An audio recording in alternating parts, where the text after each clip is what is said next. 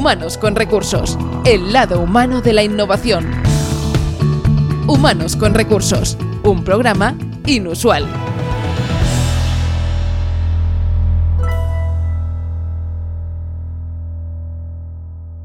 ¿Qué tal? Bienvenidos a Humanos con Recursos. Hoy de nuevo con un invitado que nos inspirará, que nos traerá todos esos tips, todas esas reflexiones que yo creo que son eh, interesantes, como también lo son todas aquellas que se hacen a través del Change Log de Pera Rosales. ¿Cómo estás, Pera? Muy bien, muchas gracias. Aquí estamos de nuevo, contentos de, de tener a una nueva persona invitada, en este caso muy, muy interesante. Desde luego, desde luego. Como siempre, eh, hay tiempo para, la reflexión, para la post-reflexión, porque aquí se reflexiona mientras estamos charlando, mientras llevamos a cabo estas charlas con nuestros y nuestras líderes inspiradores y también eh, innovadores. Y como no, pues Pera Rosales está ahí al frente, eh, llevando a cabo, como siempre, esas charlas que pues todas ellas se traducen en una experiencia previa extraordinaria que también a su vez pues eh, quedó impregnada en el que es su último libro, El líder inusual, que yo creo que es importante hacerle mención para que la gente tenga en cuenta que este pues yo creo que se ha convertido en un, libro o se convertirá o se está convirtiendo ya en un libro de referencia, un manual, El líder inusual, inspirando innovadores para todos aquellos que escuchen por primera vez el título de este libro, Pera, ¿qué van a encontrar en él? Bueno, van a encontrar básicamente un compendio de herramientas, metodologías y actitudes necesarias que hemos visto a lo largo de todo el tiempo que llevamos funcionando desde Inusual, hace ya más de seis años, trabajando con grandes organizaciones y con eh, equipos medianos y pequeños, de los cinco hábitos de un líder innovador. Eh, las cinco cosas que cualquier líder innovador desde nuestro punto de vista tiene o eh, debería cultivar más eh, y ser, hacer consciente, digamos, estos cinco hábitos que en el fondo tienen todos pues como una raíz, eh, digamos, etimológica parecida, acaban en un sufijo que es espiral, porque entendemos que la espiral es de, crecimiento en este caso, y son cinco hábitos que vienen a recordarle a la persona eh, qué tiene que hacer. El primero es aspirar, que tiene que ver con los objetivos, la misión y la visión, todo lo que sería la estrategia, el, qué quiero hacer. El segundo es transpirar, qué es lo que tengo en la mochila y cuáles son mis herramientas y mis habilidades para poder hacer este viaje, este cambio. El tercero es conspirar, ¿con quién lo voy a hacer? Conspirar en positivo, ¿se entiende? ¿Cómo voy a cambiar este statu quo? ¿Cómo voy a contagiar en positivo a las personas con las que necesito su colaboración? De ahí va, el, conspirar es colaborar, ¿no? Lo único que ponemos estas palabras para que queden en, en mente y sea más fácil de recordar los cinco hábitos. El cuarto hábito es inspirar, que tiene que ver con eh, crear impacto, comunicar adecuadamente, poder influir en las personas a través de los resultados, predicar con el ejemplo, autenticidad. Y el último es respirar, tiene que ver con reflexionar, aprender, eh, crecer y elevar la conciencia. De todo esto, de todo esto hoy vamos a hablar sin duda, sin hablar eh, concretamente de los hábitos, pero estoy absolutamente seguro de que con nuestro invitado de hoy todos estos hábitos les resuenan porque para nosotros es un buen ejemplo de lo que sería un líder inusual también.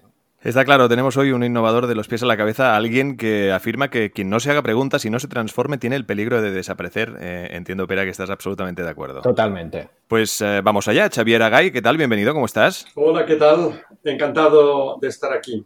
Encantado, Xavier. Xavier es el director de Reimagine Education eh, Lab, sin duda un proyecto extraordinario en el que hoy eh, entraremos, ahondaremos en el, pues evidentemente en el que son todos sus objetivos, todos sus valores, todo lo que propone en un mundo educativo en el que, bueno, al menos dentro de los próximos 10 años veremos que instituciones educacionales lograrán transformarse y las que se queden en el camino, pues ahí está el gran reto que eh, cada vez menos centros eh, educativos, centros docentes se queden eh, en el camino y que todas estén dispuestas pues precisamente a llevar a cabo esta gran transformación.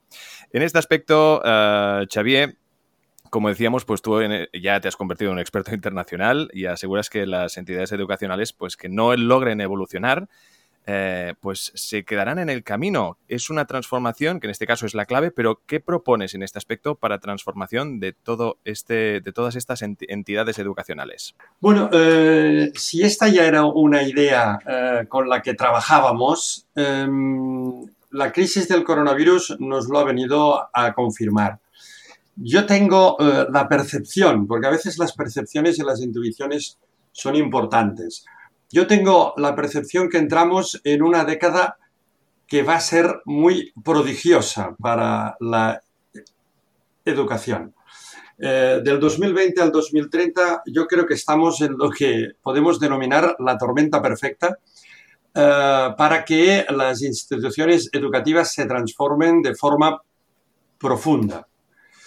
Eh, porque es evidente que basados en la inercia, en la costumbre, en la repetición de actividades que provienen del siglo XX, eh, las instituciones educativas no podrán eh, subsistir desde mi punto de, vista. Eh, yo pienso que básicamente em, la mayoría de, organizaciones educativas o educacionales están efectivamente ancladas muy en el pasado, a pesar de que creo que gran parte de ellas, si no todas, son conscientes de que tienen que cambiar.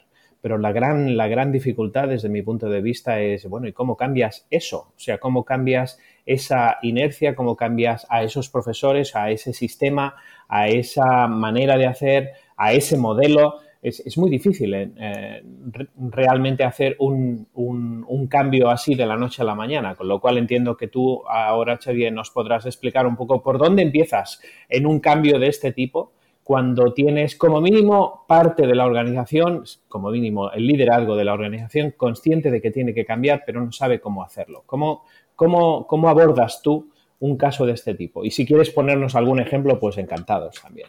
Sí, bien, mira, mm, mm, eh, por la experiencia que tuve, tanto cuando creé y lideré la Universidad Oberta de Cataluña, que fue la primera universidad virtual eh, del mundo creada en el año 1995, como eh, después en la experiencia con las escuelas jesuitas de Cataluña, que le llamamos Proyecto Horizonte 2020, pero que presentamos e impulsamos en el año 2010 y que supuso una transformación muy profunda del proceso de enseñar y aprender de estas escuelas.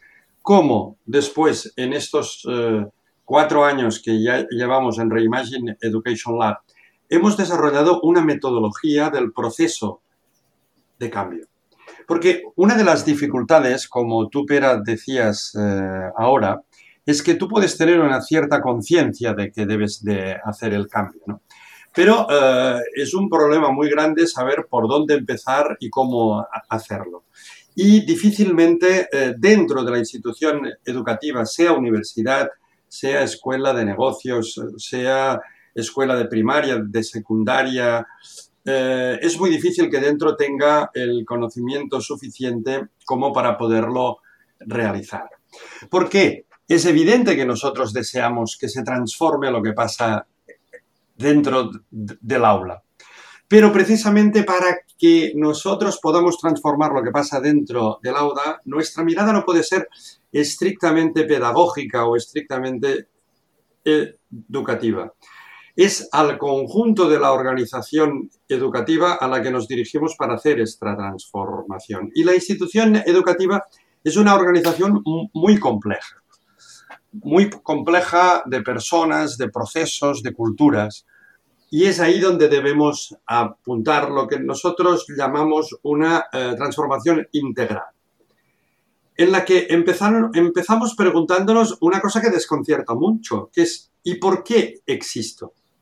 ¿Por qué y para qué un niño, una niña, un joven deben ir a la escuela o deben ir a la universidad hoy, ahora, en pleno siglo XXI? Esta es la pregunta con la que empezamos, porque es nuestra mirada general a la propia institución educativa y a la misión que creemos que tiene la misión educativa lo que hemos de empezar poniendo en cuestión.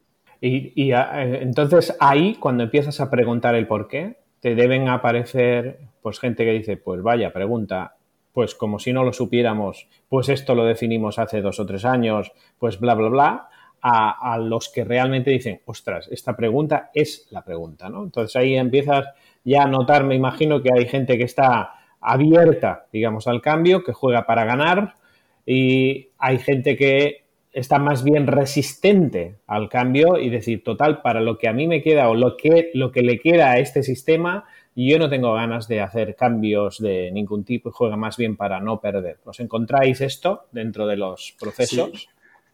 Directamente. Eh, eh, esta pregunta desconcierta mucho porque es una pregunta que normalmente no nos hacemos. El mundo de la empresa está más acostumbrada a una pregunta de este tipo.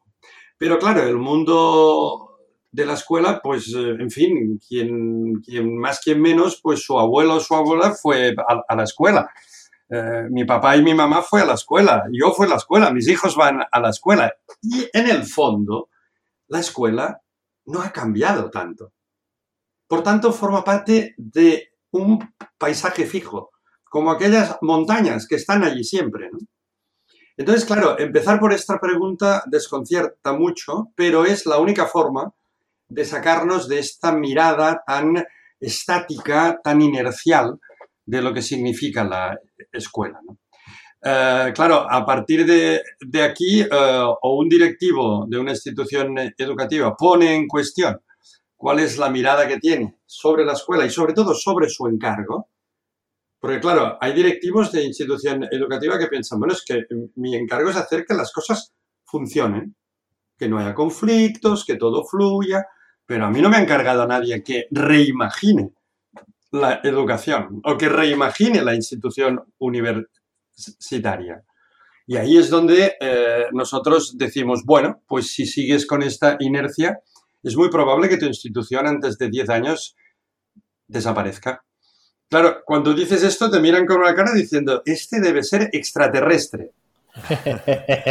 ¿De dónde se ha caído, no? ¿De, dónde sales? bueno, pero, pero tenemos encima de, la mesa todos los datos y, todas las experiencias y miradas que confirman esto. Es decir, la escuela, la universidad debe de replantear profundamente su por qué y su para qué. Porque únicamente empezando así podemos llegar a fondo en lo que nosotros pensamos que ha de ser, como decía antes, una transformación integral. No solamente una acción técnica, tecnológica. Hay muchas personas que piensan que poniendo un poco de tecnología ya lo tendremos arreglado esto. Eh, por tanto, hay mirada técnica, hay mirada tecnológica y nosotros decimos, no, no, no, no, elévala más la mirada. Mira más de dónde vienes y sobre todo hacia dónde vas. Esta es otra pregunta que hacemos mucho también, que quizás es la segunda, que yo les pregunto, bueno, ¿y tu escuela o tu universidad dentro de cinco años dónde quieres que esté? Y hay gente que contesta, bueno, ¿qué quieres decir? ¿Dónde quieres que esté? Pues donde está ahora, ¿no? Más o menos, con, un pequeño cambio, alguna cosita, no sé, pintaremos la, fachada. Y yo digo, bueno, pues, eh, en fin, si tu mirada es esta, eh, muy probablemente como decía, o vas a desaparecer o a veces ya sabéis, Edu y Pera, que eh, las instituciones no desaparecen en sí, pero quedan como instituciones muy marginales. Sí. Y, Xavier, eh, ¿cuál crees tú entonces que es la esencia de la existencia de la institución educativa, sea al que sea. O sea, si, pudieras decir, mira, cada una tiene su por qué y su para qué que tiene que encontrar su respuesta. Esto totalmente de acuerdo. Pero si tú vieras, tú tienes una mirada más como más global, digamos. Al final ves los patrones y ves un poco lo que es la, la esencia de lo que deberían ser. ¿En qué ha cambiado esencialmente el rol de, la, de las instituciones educativas y cuál debería ser ahora eh, que ya vamos tarde, ese rol? ¿En qué ha cambiado esencialmente?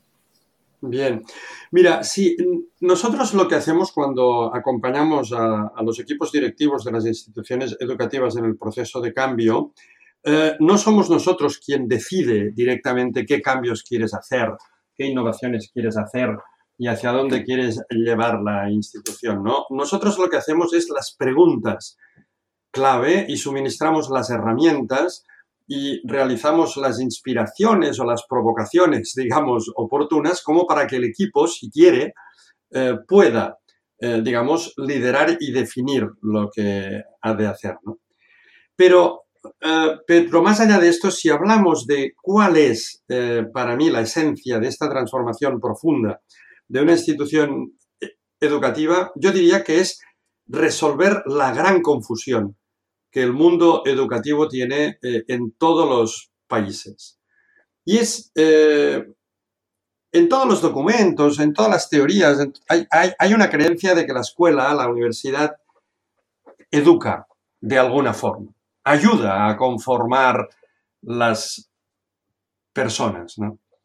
Pero esto es teoría, porque en la práctica nos hemos hecho como una trampa eh, jugando a cartas y es eh, pensar que lo más importante es que aprendan cosas, que lo más importante es que tengamos resultados académicos, eh, que lo más importante es cumplir con los requerimientos de que todo el currículum oficial o toda la materia, que mi disciplina, que mi asignatura tiene, se tiene de aprender.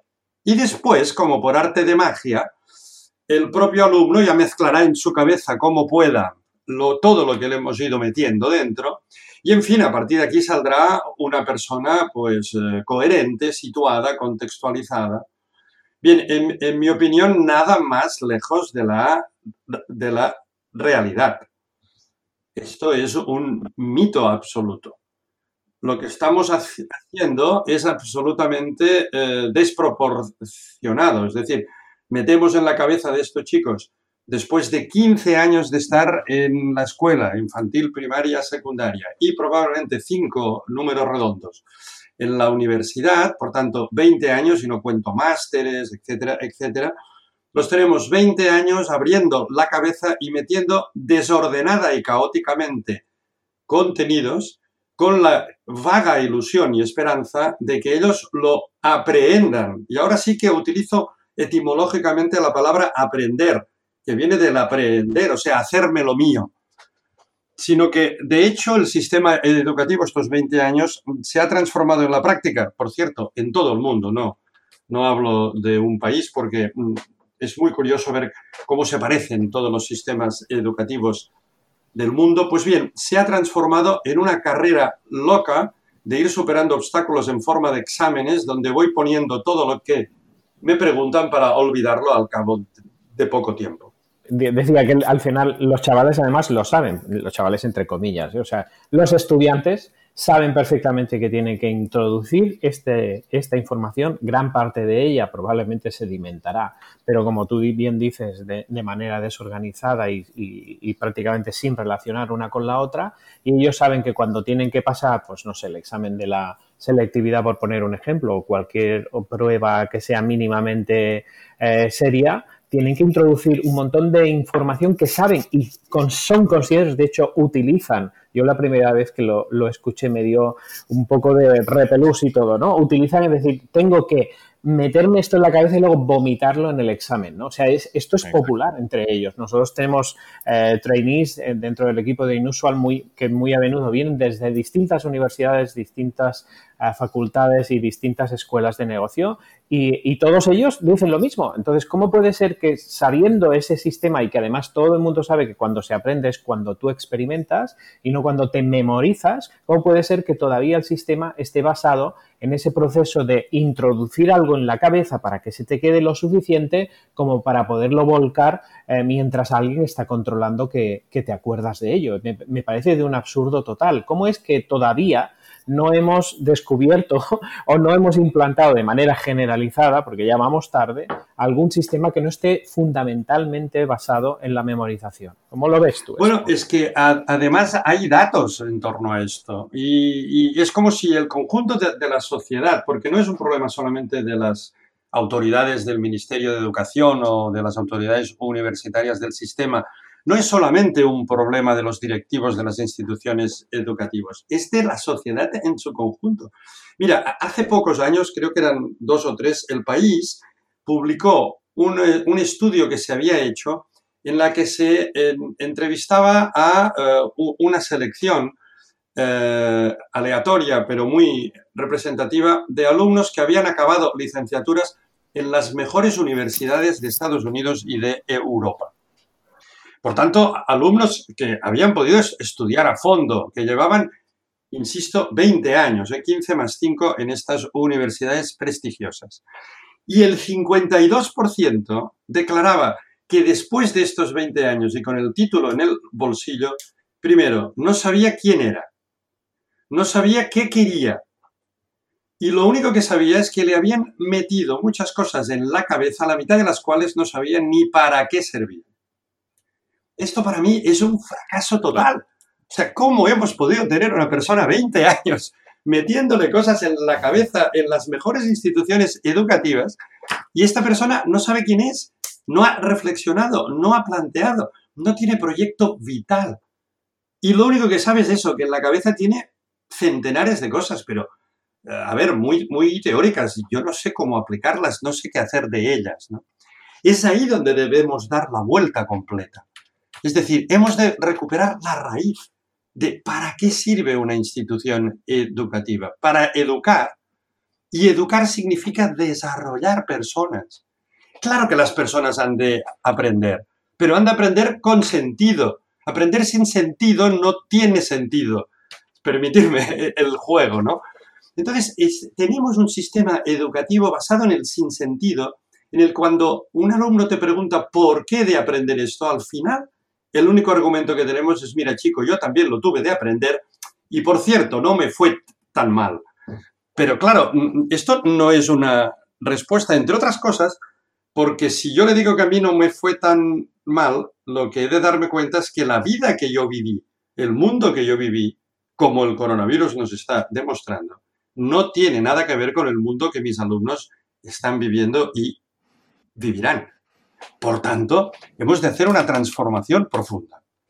Claro, y es que uno de los objetivos de la educación en este caso, pues como bien apuntas, ¿no? Debería ser el hecho de ayudar a las personas a, desarrollarse plenamente en, una sociedad, en el momento en el que esté. Y quizá otro de los problemas, antes hablabas precisamente que muchos centros educativos, eh, bueno, pues hacen un chic-chac curado, ¿no? Pues aportando más tecnología y tal, y, no precisamente aplicando el que debería ser, pues, una transformación quizá más, más profunda, más, más atenta.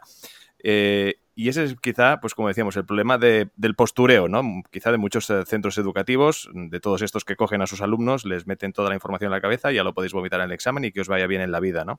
Es decir, que incluso mm, los centros educativos se preocupan más por la imagen que van a dar que por lo que están ofreciendo, que al final es lo más importante, ¿verdad? Bueno, pero es que aquí, hay una cultura eh, muy muy integrada, muy constituida de hace muchísimos años. Yo recuerdo que cuando fui a los eh, jesuitas de Caspe, en este caso, teníamos un, profesor que empezaba todas las clases diciendo, yo aquí les explico matemáticas solo. Luego la vida ya les enseñará a ustedes. Claro, yo creo que es precisamente al contrario lo que tenemos de hacer. Yo aquí les hablo de la vida.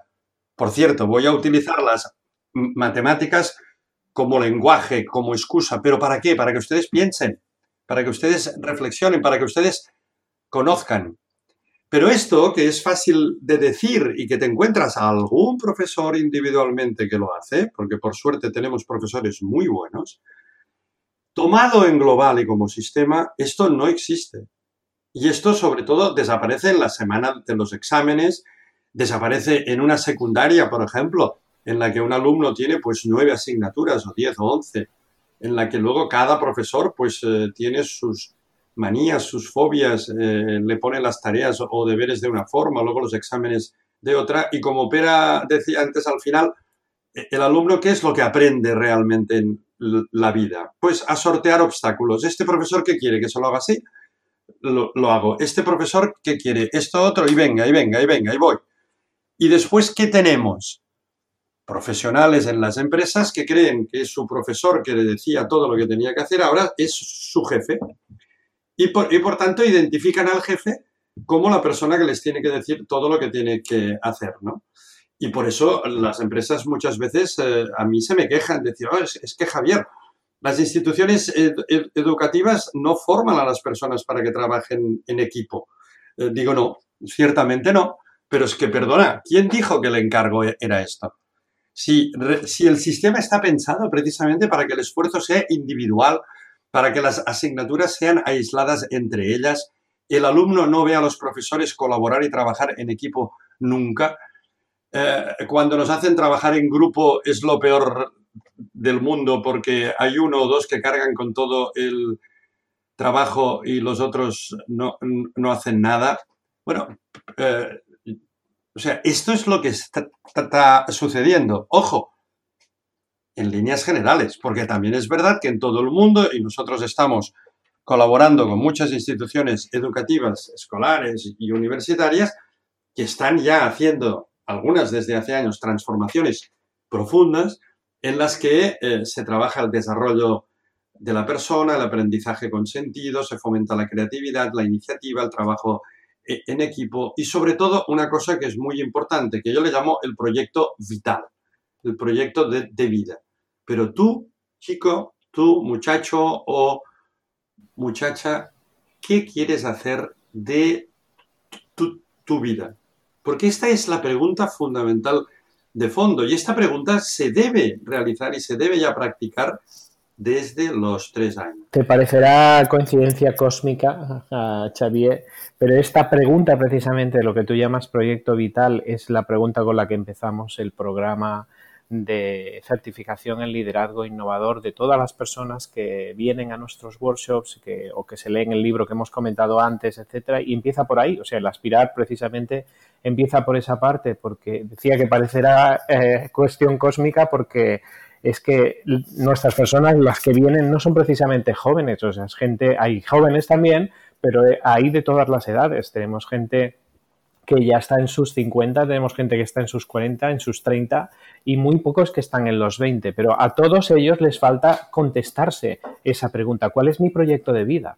O sea, es precisamente esto es algo endémico porque no es solo no es solo la educación, es que es el mundo de la empresa en que tampoco fomenta un contexto en el que dé sentido y propósito a lo que estamos haciendo dentro de la organización, con lo cual esa pregunta sigue latente ahí y me encanta ver cómo hay alguien que ya se está cuestionando esto desde, desde las etapas bien, bien tempranas, porque eso es lo que va a hacer que la persona tenga claro o como mínimo tenga eh, presente en que tiene que ir haciéndose esa pregunta a lo largo de, de su vida, ¿no? Porque realmente esa búsqueda de sentido es lo que es lo que tiene que estar siempre presente en, el crecimiento de una persona, ya sea un joven, ya sea un niño, ya sea una persona adulta, ya sea un directivo. ¿no? Y eso es muy, es muy paradigmático que tú digas que ahora ya hay personas y hay instituciones que están sistematizando esa manera de abordar el futuro, ¿no?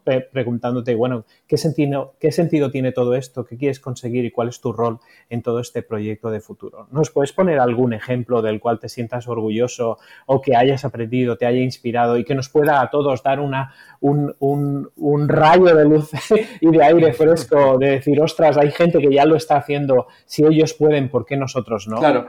Sí, fíjate, es que eh, ahora pongo el ejemplo, ¿no? Pero uno de los elementos clave es romper una idea que está instalada en muchas empresas y, por supuesto en todas las instituciones educativas, que es los directivos dicen, bueno, quiero transformar la institución, quiero cambiar la organización.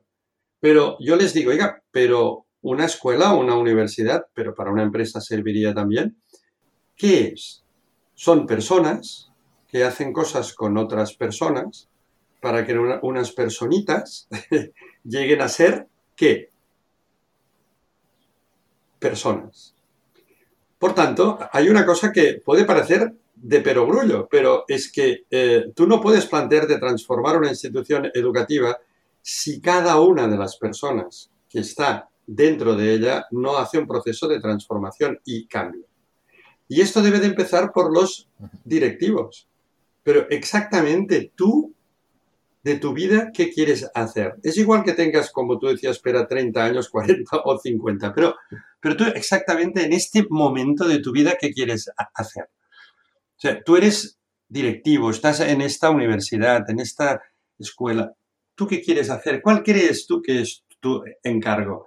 ¿O cuál quieres tú que es el encargo que crees que te han hecho, pero el que tú querrías hacer? Porque si uno no se trabaja interiormente eh, y reflexiona y cambia su mirada, sus marcos mentales y su punto de vista, y luego impulsa una transformación de la institución, eh, esta transformación es imposible. Muchas veces la gran confusión es contrato la última tecnología, contrato al último consultor, eh, compro el último producto o hago una formación y con esto ya está ya habré eh, realizado el cambio.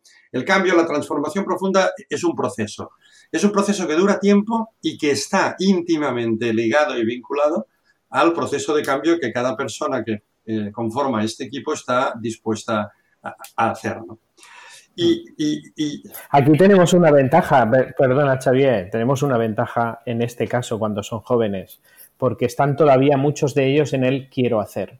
Los que están ya tan adultos y, los, eh, bueno, nuestros clientes fundamentalmente, están, vienen con el tengo que hacer. O sea, ellos ya vienen con, con, el chip cambiado porque saben que tienen responsabilidades y esas responsabilidades les obligan o creen ellos que les obligan a tener que hacer cosas y esto de querer ya me quedó un poco atrás. ¿no? Afortunadamente, eh, ellos se dan cuenta en que por muy eh, mayor que seas, eh, tienes que poner el quiero antes del tengo, porque si no, ese tengo te va a consumir la vida, ¿no? Pero por lo menos en los jóvenes sí que de entrada, por lo menos, ahí sí que te puedes explayar un poco y decir, bueno, eh, ya llegará el tiempo en que tendrás tus obligaciones y, tendrás que hacer algunas cosas, pero aprovecha esta energía de qué quiero hacer, aunque quieras cambiar el mundo, pero aprovechala y darle sentido a todo eso, ¿no? Y para mí ese no apagar la llama de querer hacer cosas es uno de los roles que tiene eh, cualquier profesor. ¿no? Luego, si, si, nos queda algo de tiempo, tengo una pregunta específica en cuanto al rol de profesor también. ¿no? Pero, por favor, explícanos eh, lo que estabas diciendo y, si puede ser algún ejemplo que nos pueda inspirar. Bueno, eh, sí, podría parecer que con los jóvenes es más fácil, pero es, es muy difícil. Porque, por ejemplo, los alumnos de secundaria ya están acostumbrados al debo hacer. Ya están pensando qué, qué quiere mi papá y mi mamá que yo sea cuando lo que habría que hacer es eh, yo qué quiero ser. Eh, claro, y, o qué espera este profesor que yo haga. ¿eh? Siempre el sistema te, te ubica aquí y te impide reflexionar tú y reconocerte tú. Por eso decía que uno de los ejemplos que hacemos, y son cosas que pueden parecer bastante simples, pero que son muy importantes y tienen un gran resultado, ¿no?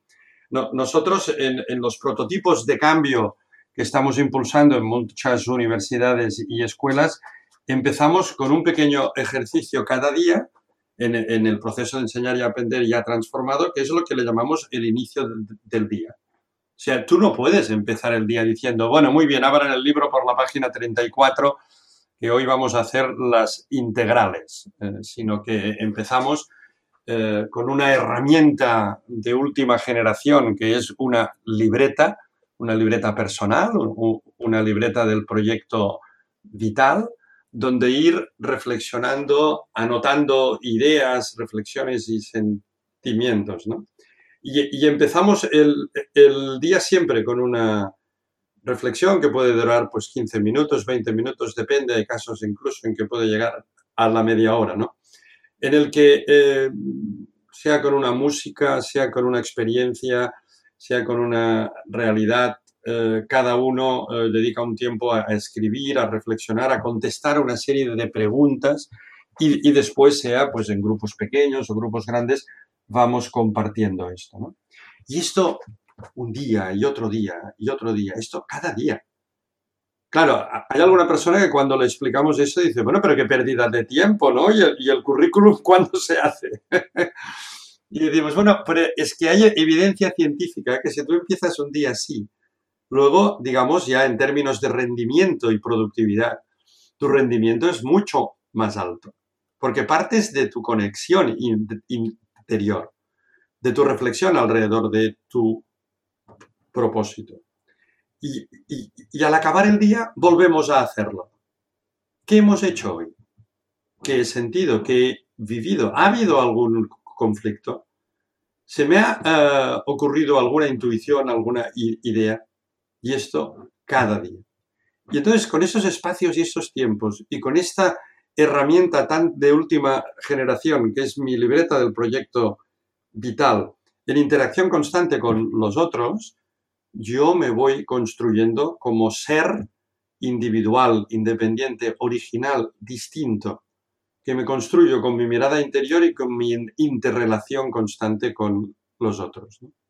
Esto lo, estamos haciendo, de hecho lo incorporamos y lo introdujimos en la transformación de las escuelas jesuitas de Cataluña, pero ahora ya eh, son muchas las instituciones que están incorporando esto. ¿no? Eh, eh, eh, en definitiva, fijaros, es un ejemplo, pero una persona no se construye metiéndole contenidos en la cabeza, se construye conectándose interiormente y viendo exactamente qué es lo que quiere hacer y lo que quiere ser. Totalmente. En cuanto a lo que es el, el rol, Xavier, de, del profesor, que es uno de los, para mí, uno de los roles principales, lógicamente, en la educación, no solo el sistema, sino luego ya el profesor, que hay pues, pues de todos los colores y hay a gente pues que les gustan unos, luego hay otros, hay profesores que todo el mundo odia y también hay profesores que todo el mundo admira, ¿no? Yo, yo he tenido la suerte de poder conocer a varios de estos que brillaban por una cosa o por la otra, ¿no? lo interesante para mí es el momento de la verdad cuando tú tienes el contexto, vamos de momento a empezar en un contexto físico, luego ya pasaremos a cuánto de esto puede hacerse, eh, digamos, a distancia. Pero de entrada, creas un contexto físico en la clase con una serie de personas que han venido eh, porque tienen que venir, ¿no? O, porque han decidido venir, vamos a dejarlo así, y tienes la oportunidad de poder influir eh, en esas personas o como mínimo en no apagar esa llama que traen. ¿Cómo hoy en día se está haciendo esto cuando en realidad en, algunas nos podemos imaginar un contexto de una clase donde viene el profesor y, empieza con esto, página 34 integrales, por favor, pom, pom, pom, o empieza con el PowerPoint, empieza con lo que sea y está ya en su rutina y la persona está en piñón fijo intentando entender todo eso y qué sentido tiene.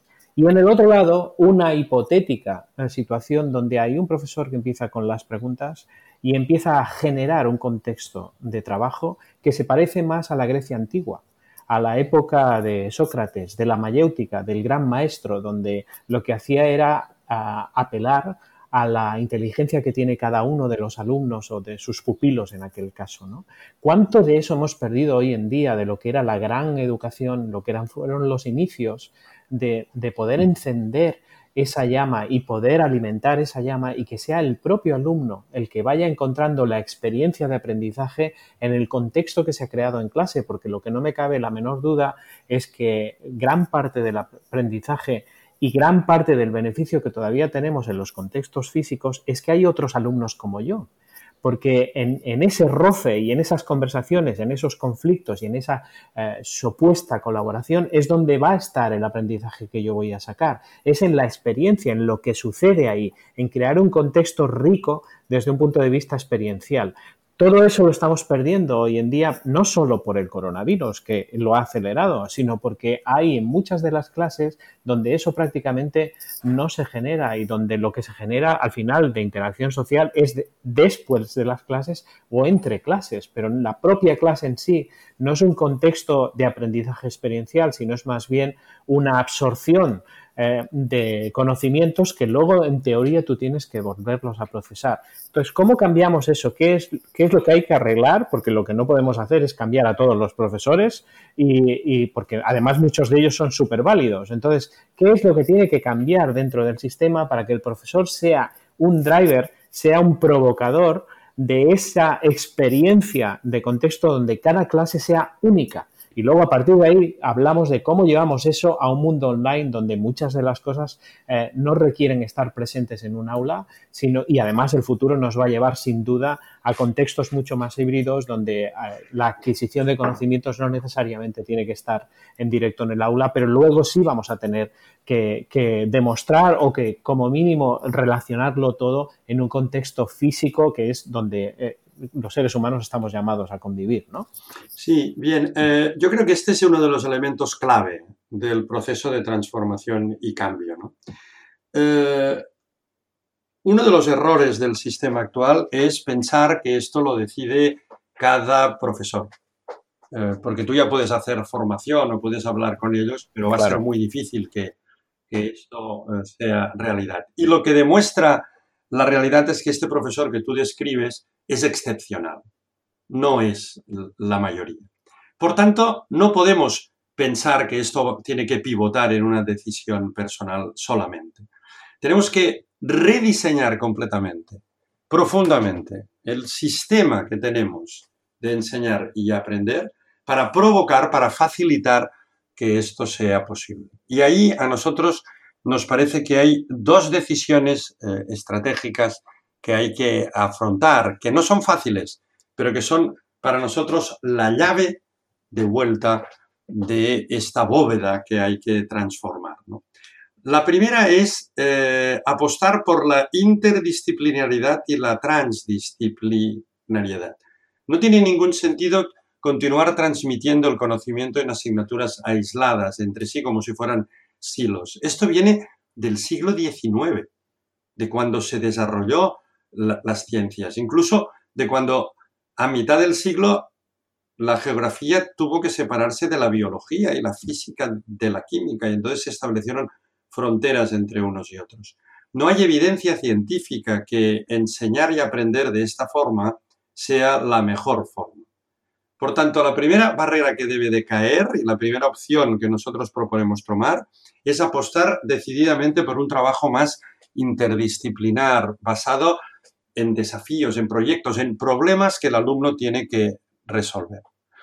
De esta forma, con estas dos decisiones, la interdisciplinariedad y las metodologías activas, un alumno que deja de ser sujeto pasivo para ser sujeto activo, a la hora de resolver grandes desafíos o problemas que tienen que ver con el contexto de la vida y, el mundo, automáticamente el profesor también está invitado a cambiar de, de, rol.